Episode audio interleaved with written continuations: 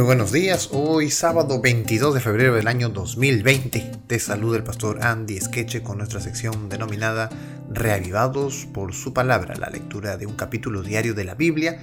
Y bueno, hoy eh, estamos día sábado ya a punto de salir a la iglesia y hoy nos tocó entrar a la sección de los Salmos 20, ¿verdad? Eh, aquí hay un salmo famoso, el Salmo 23, que ya pronto llegaremos.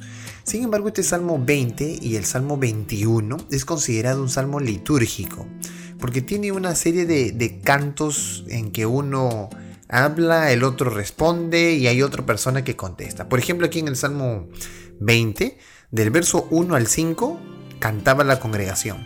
Del verso 6 al 8 cantaba el rey o el levita.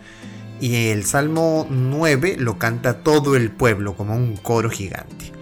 Bueno, algunos piensan que este salmo, escrito por David, fue realizado en la pelea esta que tuvo con los sirios y los amonitas. Bueno, ustedes pueden ver el, trasfondo, el contexto de esto en 2 de Samuel capítulo 10, ¿no? ¿Se acuerdan de Naas, verdad?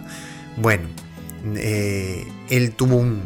Bueno, el rey de los amonitas muere, ¿no? Y Hanún, que es el, príncipe, sucede al trono. Y entonces eh, David trata de ser bueno con, el hijo de Nahas, ¿no? Con Hanún. Y ahí suceden unas cuantas situaciones difíciles y entonces Hanún no quería porque pensaba que lo iban a espiar y tanta cosa. Entonces se cree que en este proceso eh, se escribe este Salmo 20 y bueno, y es paralelo con el Salmo 21. Vamos a darle lectura y vamos a ver esto, estas tres partes muy especiales, del verso 1 al 5, donde la congregación canta, el rey, presten mucha atención ahí, del verso 6 al 8, y el verso 9, donde todo el pueblo eh, canta. Vamos a ver. Verso 1. Verso 1 al 5.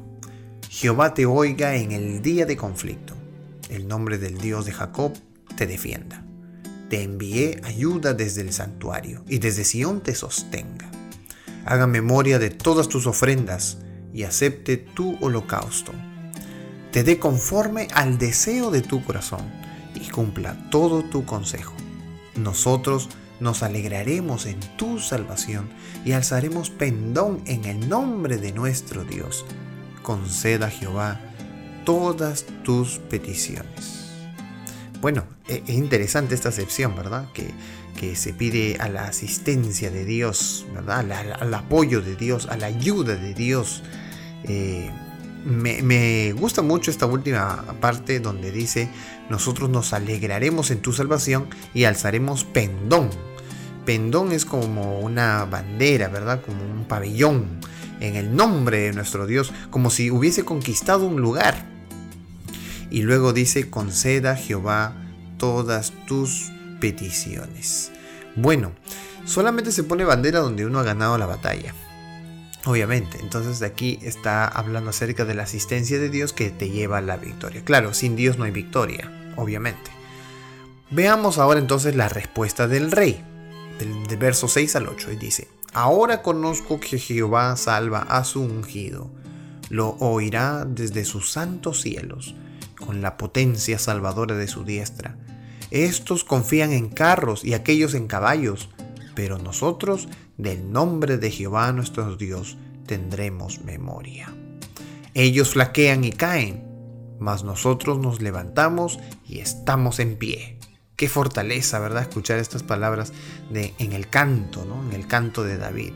Bueno, estos textos nos dan la seguridad y esperanza en Dios. Eh, mientras la gente depende de sus ejércitos, los hijos de Dios dependen solamente de Dios. Y el verso 9, que es el, el versículo donde cantan todos, ¿verdad? Dice así, Salva Jehová, que el rey nos oiga en el día que lo invoquemos. ¿De qué rey está hablando? Obviamente está hablando de Dios.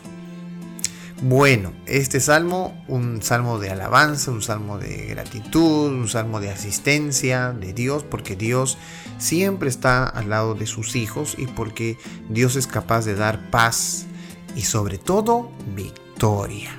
Así que no te olvides que en las batallas más difíciles de la vida, pues Dios es el único que puede darnos la victoria y puede ayudarnos en los momentos más difíciles, más terribles. Hoy al salir a la iglesia, podamos tener en cuenta que el Dios que tenemos es un Dios de victorias, no es un Dios de derrotas, es un Dios de victorias y nos acompaña a que cada uno de nosotros tengamos esa victoria en su nombre. Por lo tanto, al camino a la iglesia, mientras vemos en la calle a alguna persona, a alguien, compartamos la palabra de Dios a través de algún libro, a través de alguna revista, a través de algo, y creamos que Dios es capaz de conquistar el lugar, la ciudad donde nosotros estamos, porque Dios no conoce la derrota, sino conoce la victoria. Y tú estás en medio para que no te pierdas los grandes milagros que Dios tiene el día de hoy. Que Dios te bendiga esta mañana y que como todos los días, seamos reavivados por su palabra.